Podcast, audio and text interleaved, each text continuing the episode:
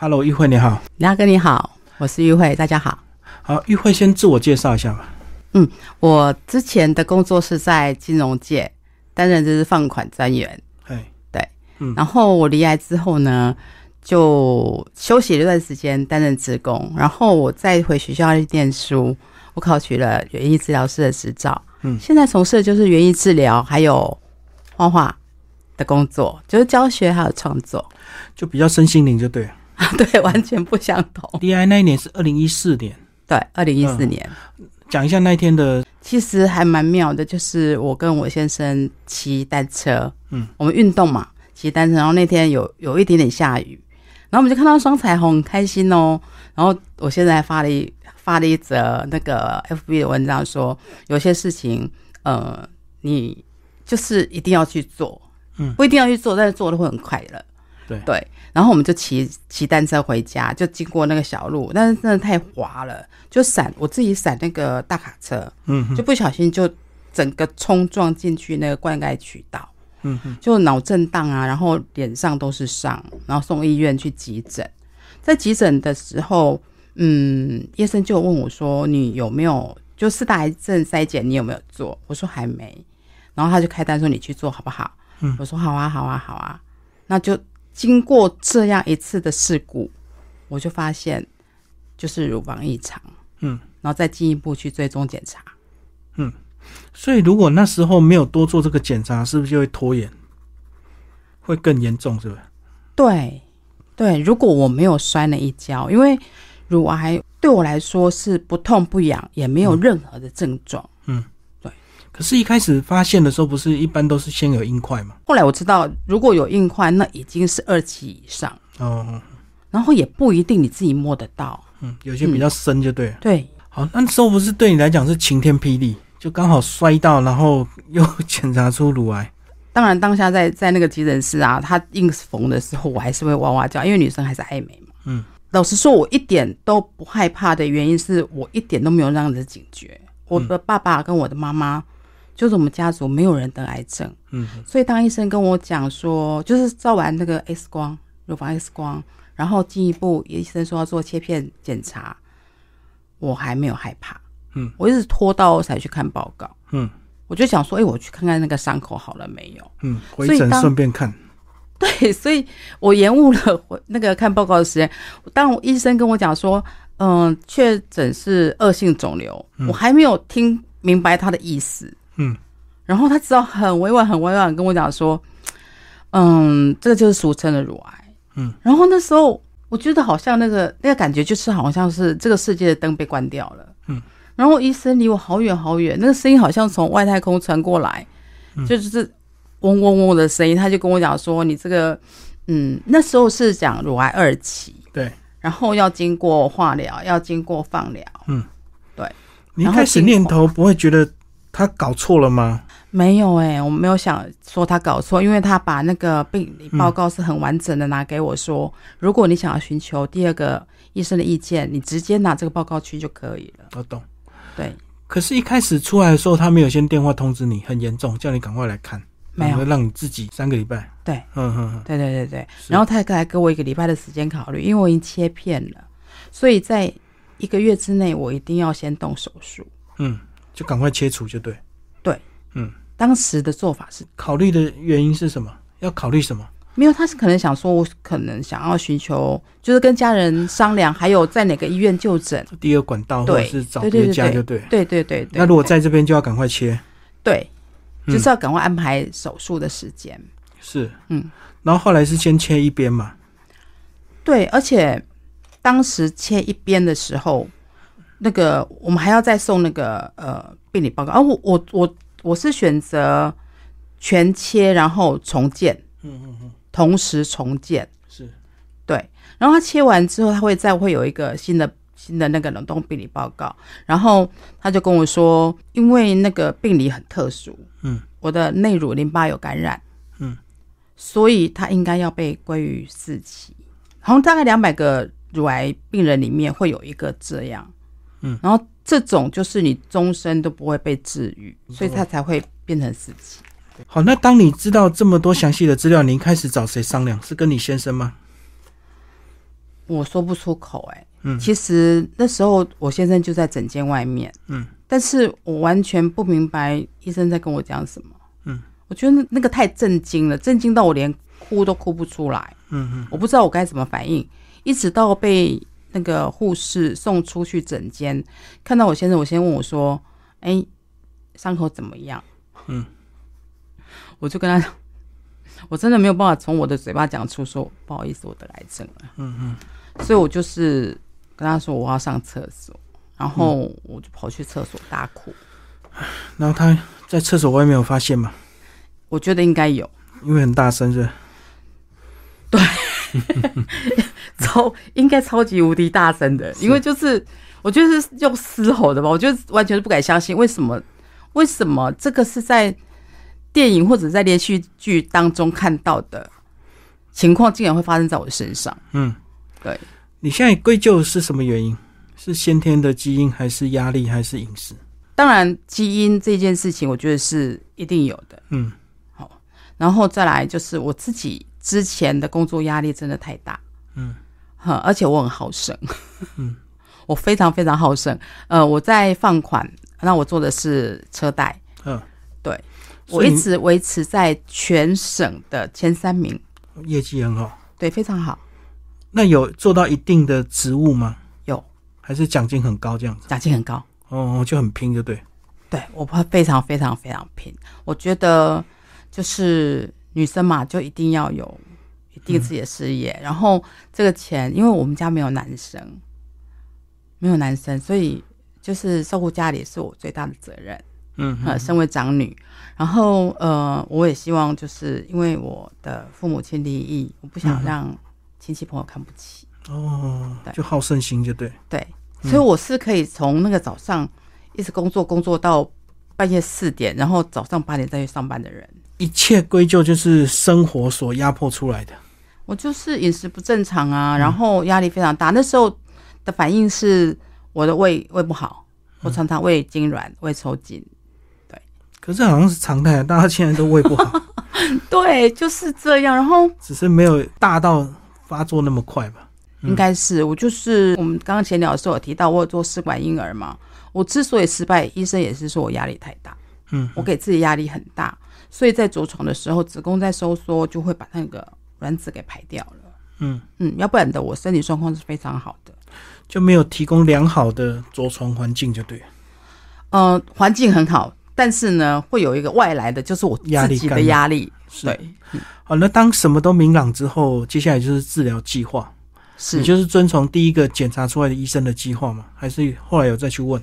我没有再问，嗯我跟呃我先生讨论的结果，就是其实当时我还是当天还是讲出来了啦，我还是跟他讲说，嗯。我我乳癌，那嗯医生有在讲要做这些治疗，然后我就是说呃我们要在哪里治疗，然后我当然第一时间还是要通知我的妈妈，我妈妈在台北，通知你台北的妈妈。对，因为我不可能在这么长期的治疗，而且那时候医生是跟我讲说我要做十六次的化疗。是，对，这么长时间的，我不可能不回娘家，然后我也不想事后让妈妈担心，所以我还是必须跟我的妈妈说，就时间太长，不可能有办法伪装过去，的对。不可能啊，嗯。你一定会外貌一定会改变嘛，对，对，嗯。然后你会有很多呃，会有很多的禁忌，比方说你不能吃生食，对，所以呃，我还是就是我还是当时我打电话给我妈妈，然后妈妈就希望我回来台北的核心治疗，嗯嗯，那我就考虑到说，我我这个是常常要回医院的，所以我就近就是还是选择在台中的澄清医院中港分院。嗯哼。然后十六次的化疗，这个一般我们想到的状态，你都有发生吗？就是恶心、呕吐啊，体重变轻啊，掉头发。全部全套，是，我应该这么讲，我其实我还做了四次手术。嗯，我先做了四次手术，呃，就包含我那个重建失败，有做清创，哦，所以我拖了一个月才开始化疗。嗯。那在化疗的第二次，其实我就想放弃了，嗯，因为超级无敌痛苦，嗯，我没有办法形容，因为像我先就会问我说你哪里不舒服，我说这种不舒服，我从小到大我找不到形容词，我想在生病的人都会觉得自己很孤单，对，就是因为那种苦，是你没有办法去用言语去阐述。嗯，那我只能说，我想到一个一个名词叫做气若游丝，嗯嗯，就是我所有的力气只够用来呼吸，是，我连个手指头动一下，我都觉得它必须费我好大的力气。嗯嗯，所以在第二次的时候，我就觉得说，如果这样子要十六次，我到底要怎么过？我熬不熬得过去？我就跟我的医生讲说，我不想做了，我真的很想放弃。嗯嗯你那时候都是全部的健保治疗，还是有自己加一些自费的东西？全部健保，嗯哼，嗯，全部都健保，因为第一个我没有保险，嗯，那我也不想花很多钱。再来呢，其实我觉得我们健保的用药对我来说已经足够，嗯，对，而且因为我的期数这样子的，嗯，规范之后，我的所有第二线的那个药物也都是健保给付，嗯哼，就是全部都可以健保给付，因为有些人是，呃，他可能零期、一期、二期，他有第二线用药的时候，他必须自费，嗯哼，但是我全部都是健保给付。嗯。嗯。好，那后来是怎么样又又移转到另外一边是？应该是说，本来在早期的时候，另外一边是钙化，哦，后来就是有癌变的关系，嗯然后我就希望他全切了。然后医生说你可以，你可以局切啊。我说我就心里想，我就已经没有另外一边了，我这边保留也其实也没有什么太大的意义。当时一点都没有接受自己不一样的样貌。就半放弃状态，就对。嗯嗯，嗯，所以他全切是比较安全的嘛，对不对？因为保留部分可能还是会有，可是医生他会想说，会不会被健保局认为是过度医疗，或者是我日后反悔了，嗯。我来控告他过度医疗，嗯，我懂我懂，所以我还是要经过呃心理医生的评估，就真确定你的身心状态是自对做了。好多好多的测验哦，哦，测验到我都趴到桌上，我说我真的好累，然后他说你真的很聪明又很理智，我相信你你的决定是对的。哦，我懂，因为你的状态是不需要全切的，所以他也要自我保护，所以要评估的很精准。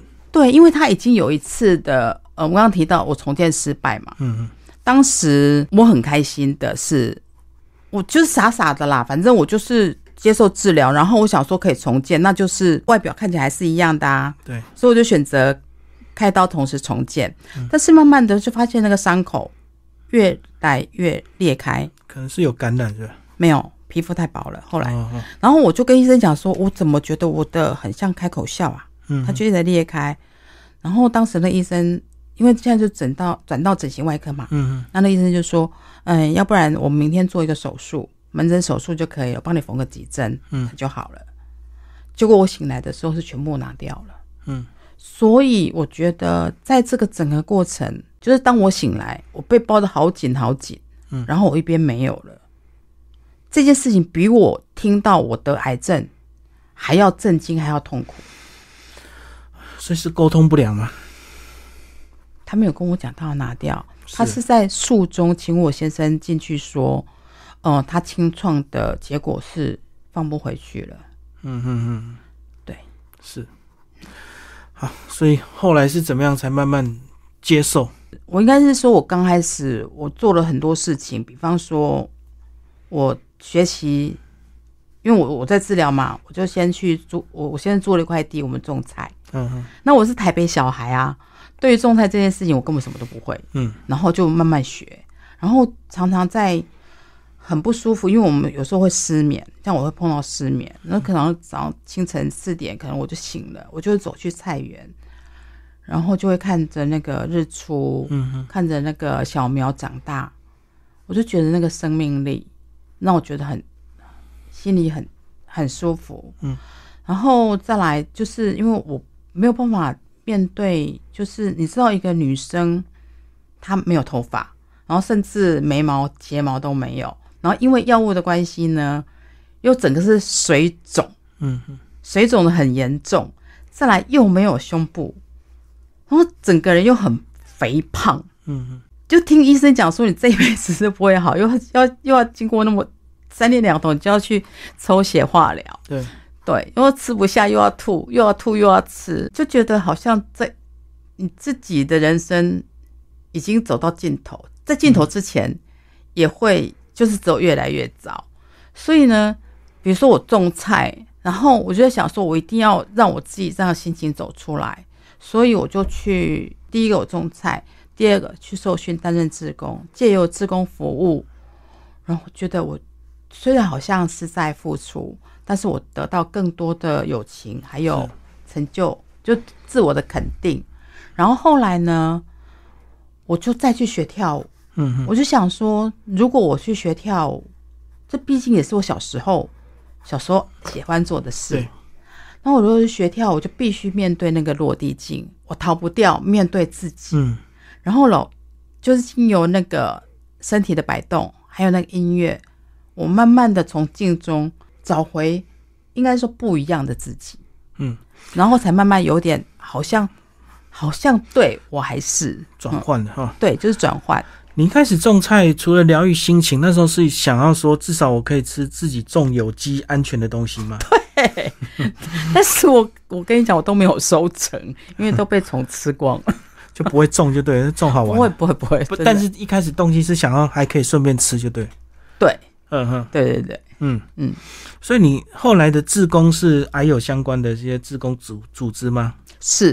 嗯我在一个协会里面担任，呃，我有做电话关怀，嗯。就是受生命线的训练，做电话关怀，然后有做乳癌防治宣导，嗯，有做病房探访，有做呃新病友的带领，嗯，哈，还有就是还有去学校推广健康饮食，哦，嗯，你服务到一个阶段，会不会想说，还好你这样够惨，所以你的自工服务很有说服力？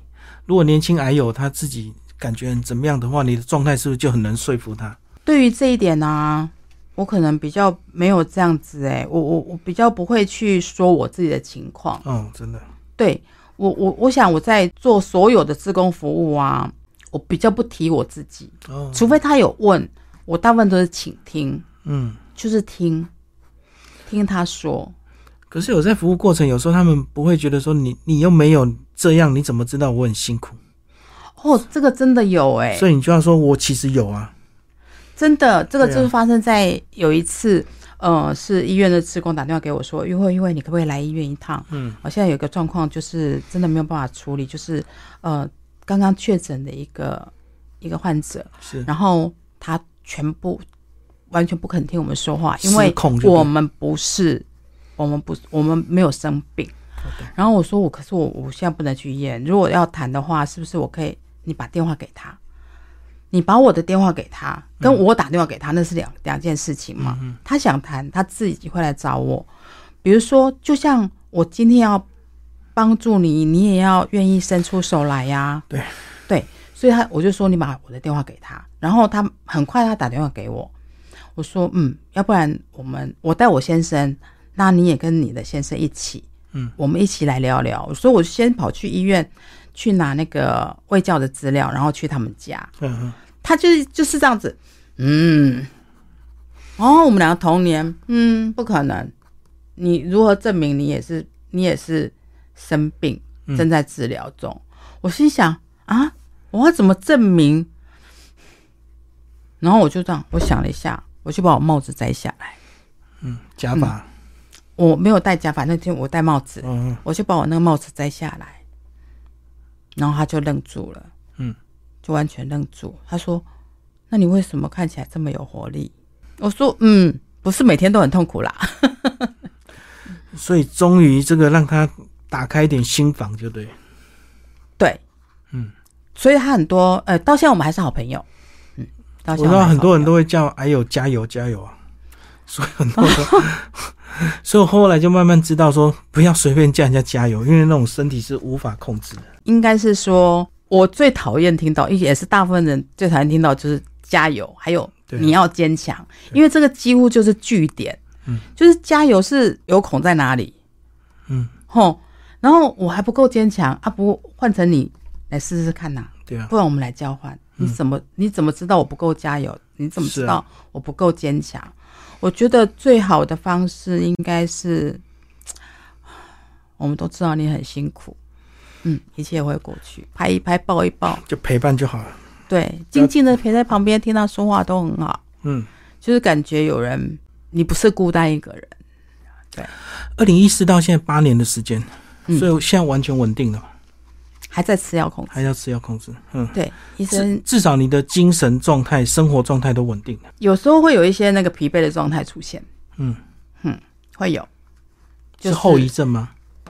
对，还有我的末梢神经一直都没有完全复原，就是我的手刺麻痛这件事情一直没有复原，再加上后来再吃的这些抗荷尔蒙药，其实我已经换成三种了，嗯，它每一种都有不同的副作用，是，对，像副乳钠它的副作用就是让我每天早上醒来就会觉得，哎，今天是被自强号碾过，还是 被统联碾过的感觉。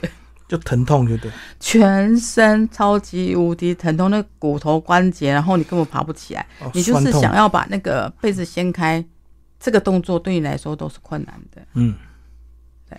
好，那你后来是又接触了园艺治疗，对不对？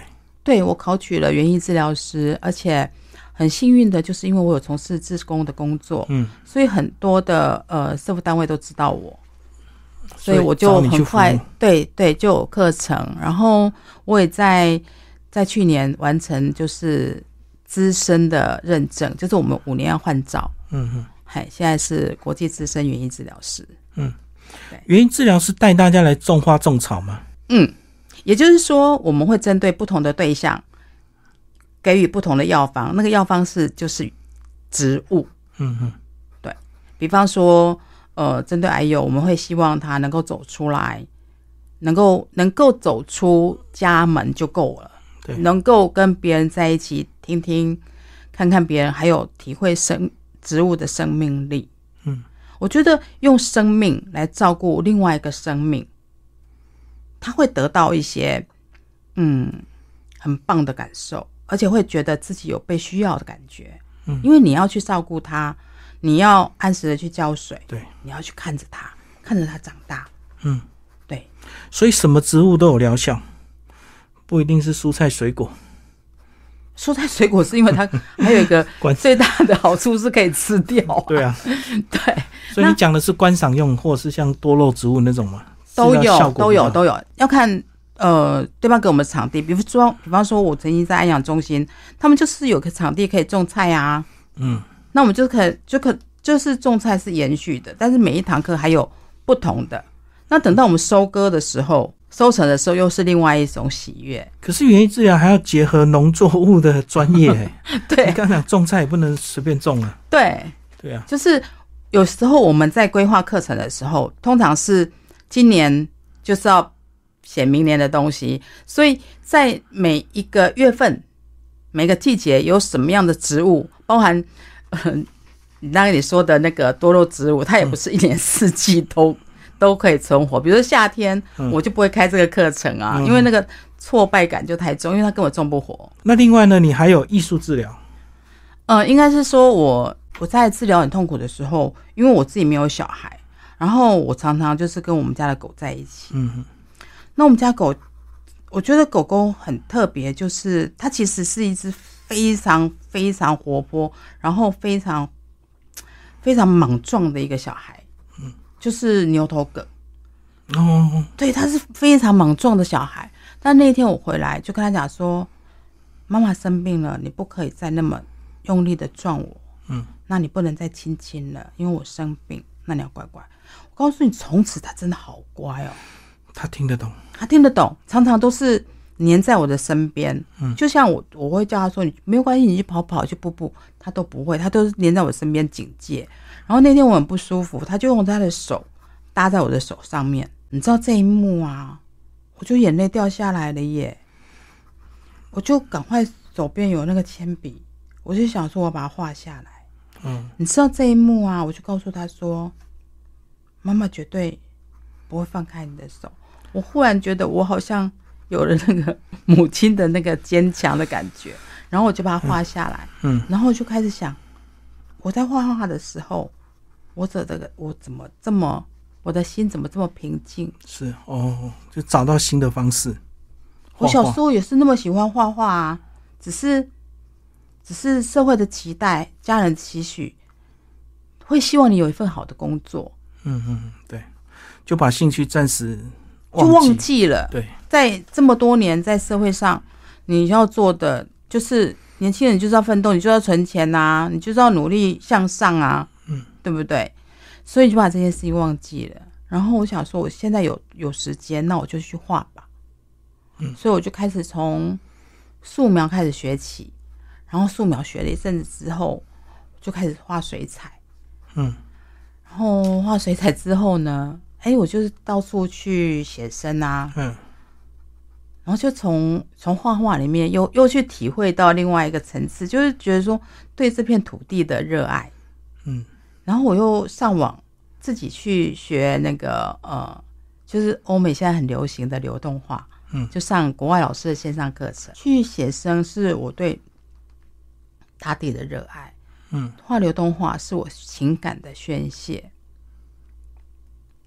可一开始不会有挫折嘛？因为会不会手啊颤抖啊，或者是怎么样，会画的没有办法太精细。会，尤其到那个我在外面写生，呃，常常如果天气冷，我的手嗯就不能动了，是，就僵硬，我会一直一直揉，没有办法，我就是回家。所以最后就找到更适合的流动画，流动画就在家里画就可以。而且它没有一定的标准啊，怎么流都可以啊。对，但是呃，如果到更深入的研究的时候，其实是它还是有部分是可以被控制的，嗯，有一部分，但不全然，不全然是。那个画画的状态是完全的放空，还是随着你的意念去做那个流动？有时候是放空，嗯，有时候是愤怒，哦，哼，有时候是欢喜。我觉得，嗯、为什么我刚刚提到就是我情感的宣泄，就是我可能在某件事跟某件事的中间，我需要转换一下情绪，我就会去做一幅画，嗯，或者我现在我想到一个什么样的情境，我去做一幅画。所以有时候是色彩带着我，有时候是我想要去表现。所以不管你当下什么情绪，画完之后都会得到平静，对不对？多半是啦。对啊 如果有时候在愤怒状态下画完，最后还是会觉得 因为我很愉悦。我自己工作室，然后我可能一整天都在里面，是，嗯，就是我可能画画一幅又一幅，然后破坏、重画、破坏、嗯，重画，就是反复。就对享受那个过程。哼，好，我们最后呢，因为你带了三幅画，是不是我们就来介绍一下好这个什么样的状态？它是同一个系列，而且是比较比较困难的技法，在目前台湾是比较少人会的。就我上面还这是复合式的梅材，嗯，就上面还有它是画布哦，但是你现在看起来是不是很像瓷砖一样的亮？对啊，为什么有这样子？因为它是环氧树脂，哦，对它不同。那这这些的系列，它其实我我它称为大斧，就像我们有个斧头，嗯，就是开天辟地、开疆拓土的意思，就是把前面的阻碍一切都破除，所以它会有很多的爆裂，嗯，它会很多像这样的散开。所以它需要特殊的工具吗？不用啊，就是我这双小手就可以了。哦，都是用手。对，它需要旋转台，嗯，所以这个是嗯，我觉得我我这一路上这个是很可以代表的。那这这三幅画为什么带来？是因为这个三幅画在我的画展当中啊是非卖品。嗯。那另外这个很大的这一幅，这是在我一个嗯，也是情绪很高昂的情况做的。它的名称叫做《独角兽在冲浪》。还真的有那个样子。呃，应该这么说哦，我们所有离癌的人，很像，就是在汪洋大海，而且是黑暗中迷航。嗯，你找不到方向，你找不到支撑，你你很迷惘，你你好像坠入万丈深渊。嗯，然后你到底有什么来可以承接你，或者是你该往哪里去？那经过这这几年，我做了这些事情，慢慢的去转换之后呢，我觉得我可以在这个这个大海里面，就像玩游戏一样，它色彩这么缤纷，跟你的心情有关系吗？当下的心情。对，会有，嗯，会有。所以心情不好就比较暗沉，是不是？心情不好有时候也不会啦，嗯，不，它通常是这样，嗯，通常是这样。嗯所以你回头几年后再看这样的画，你都会记得当下的心情吗？嗯，都会哦，很鲜明，就对。很鲜明，因为这个好像每一幅创作都好像我自己的一个小孩，嗯好，那为什么你说这三幅是非卖品？它因为有什么特别重要的意义？因为第一个它就是一个心路历程，我觉得我现在可以可以享受这样美好的人生，嗯，哼，从从黑暗中，就像我学画一样，从黑白到彩色，嗯，对，它就是这种感觉。然后也是我先生很喜欢的一幅，他觉得就是这么愉快的感觉，哼，现在疫情过后，你想去旅游吗？很想啊，我自己也中奖过啊。梦幻的国家是哪里？梦幻的国家哦，嗯，德国吧，嗯有特别的原因吗？想要去看看那个德国人的眼到底有多严谨，没有啦，开玩笑的。不是法国浪漫吗？因为去过啦，哦，法国的浪所以德国还漫，没去。法国的浪漫其实呃是是表象吧。嗯，我们看到的是浪漫，但是你事实上走到那边，你就会觉得，哦，地下道真的好脏乱，浪。漫跟邋遢是一线间，就对。对呀、很邋里邋遢，真的，真的，真的，真的，嗯嗯。那我想要去看那种比较嗯，严谨的国家。嗯，那最后呢，还是要提一下你先生啊。你觉得这几年啊，这个随着你离癌到治疗到现在，慢慢算是康复状态，嗯，他个人在整个工作状态或身心状态有什么样的一个改变？第一个，他工作有转变吗？有，为了配合你嘛？嗯，我一直觉得啊，就是我生病很辛苦，是，但是照顾者更辛苦，因为我们生病的人可以可以哭泣，可以抱怨，可以耍赖，对不对？我可以耍赖啊，但那他他不行，对，没错，他没有办法，他必须要承接我所有的情绪。他要包容你啊，对，很多人都要包容你。而且那时候，嗯，因为我们只有两个人，嗯，老实说，我们从以前一直来都是两个人，是互相是对方的小孩，也是互相的朋友，也是互相最好的伴侣。我记得有一天，他去剃了个大光头回来，那陪你啊，然后我一看我疯了，我说你干嘛？他说我就是让你看看光头，没有什么了不起呀、嗯我说对，但是男男女有别大不同，好吗？你这样子，我我说我不敢走跟你走在一起，因为我觉得你很像那个，哦我我没有没有没有提示的意思，我觉得很像那个更生人，嗯，真是太奇怪了。我说你拜托你还是留长好了，对。然后他几乎就是嗯，就比就放下了一些工作，就是就是交给别人在做，他大部分的时间就是在照顾我。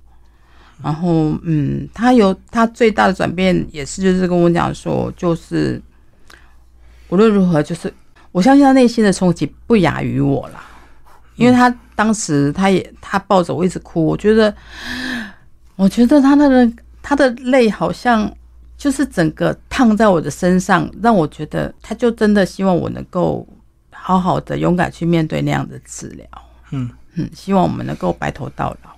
你那时候没有想说放他自由吗，不要拖累他，有。哎、但是他不要。哦，我跟你讲，真的很傻哎、我想说，这个这么傻的男人，如果我有我那时候想说，你看他有多孤单，一个大男人，一个百百一百八十几公分，然后牵着一只笨狗，然后孤单的 孤单的走在路上，然后那个影子拉的长长的，然后我想说，我应该帮他找一个好对象吧？嗯，对，但是他不要。你是很认真跟他说，对不对？没有，我没有跟他说，心里想啊，有这么做过，嗯，就是让他跟别的女生一起出去，那就是好运动啊什么的。那事哦，你实上，刻意给他机会，是不是？可是后来我自己生气了。所以心里这么想，但是还是做不出来，就对。对，对。然后我你看哦，如果我这样讲，那那女生等得等多久啊？我都不小心都活八年了耶，嗯嗯嗯，是。对啊、万一我再活个二十年，那怎么办？所以就是一个念头闪过去的。最后还是回归正常，对，对，还后来我发现，还是放不了手就。告诉自己说：“你好了哦，不要再演了哦，不要内心戏很多哦，你应该还可以活很久。对啦，不过我想说，因为你的治疗状态算是呃顺利，所以你当然就不会有这个念头。不过我相信，如果说再更严重，你可能就会真的这样子，赶快去找你的幸福，对不对？不要拖被我拖累啊，”对啊，你看女生多就是这么伟大，成全。成全，是。对啊，可能啊，可是就老实说，十六次真的真的真的，那时候连医生都跟我讲说，要不然先放你假，因为我毕竟我第二次就曾经想放弃过。当然，我也遇到一个非常好的医生。说实话，我觉得我我好很好的运气就是我遇到很好的医生，然后医院的社工、各管师，嗯，还有遇到一个很好的姐姐，他们在一路上就是都是不断的鼓励我。像为什么我觉得我那时候没有选择大医院的原因是我我生病了，我不想在医生的眼里是一个病例，嗯嗯我希望我希望他当我是一个病人。我懂，所以我我很幸运，很幸运，我遇到了我的主治医生，然后他常常都是会拍拍我的肩，然后跟我讲说：“嗯，生几次喽？哎、嗯嗯你要放假吗？”嗯，所以小医院反而会更加的有时间全心全意的照顾，就对了。哦，可是我觉得这个医生应该，他也是从大医院来的啊。嗯嗯嗯，我我觉得，我觉得是我很幸运啦。就遇到他，就对。对，嗯嗯然后包含志工各管师，他们都非常非常的好。当然还有就是我我去当志工，也是因为我不是只有付出啊，我也有得到。就是呃，像志工姐姐们，她们她们比我资深，她们就会告诉我很多事情，包含包含告诉我说必须抽离，嗯，就是我这个案子结束了，我就必须抽离我情绪。我当时不懂。哦，不要跟他情绪一直纠结，因为你要一直不停的服务嘛，不可以把每个人的状况都可是刚开始不行哎、我刚开始人家挂电哭完了，电话挂了，我还在哭。嗯这个就是专业技巧。嗯，我那时候就想说怎么抽离呀、我觉得，觉得他，我觉得每个人遇到这件事情都这么无助，而且有的甚至于就是可能他们家全部都有有问题，然后家庭的支持也不够，嗯，经济的支持也不够，他必须不能像我，我就不工作了，我就直接跟我先生讲说，哎、我告诉你哦，我我们本来就是打算五十岁的时候退休去当志工，那现在我必须要提提早嗯做这件事情，对，那希望从今以后你养我了。嗯嗯嗯，对，那不是每个人都这么幸运。当然啊，我觉得就是自己怎么看待自己的生活很重要。嗯嗯，你要想成为什么样的人？对对，有时候当然我们还是会分享，包含我当选抗癌斗士之后，我们受过讲师的训练，我们到每个医院去说自己的生命故事。所以呃，就像梁哥讲说，我们会不会把自己很悲惨的故事，或者是利用别人很悲惨的故事来让自己心里好过？我想，抗癌这条路不是比悲惨，嗯，是你有没有坚持，有没有坚持你想要你想要的，你是不是愿意去做一些努力，让自己呃反省一下，然后愿意去改变。对让自己变得不一样。对，不要想回到你过去的生活，因为其实真的过，对了，就算你没有生病，你也回不去啊。是啊是啊，对，所以癌后的人生才是更重要的事情。治疗它只是一个阶段，对，但是你怎么从治疗当中再再重新开始一段新的生活？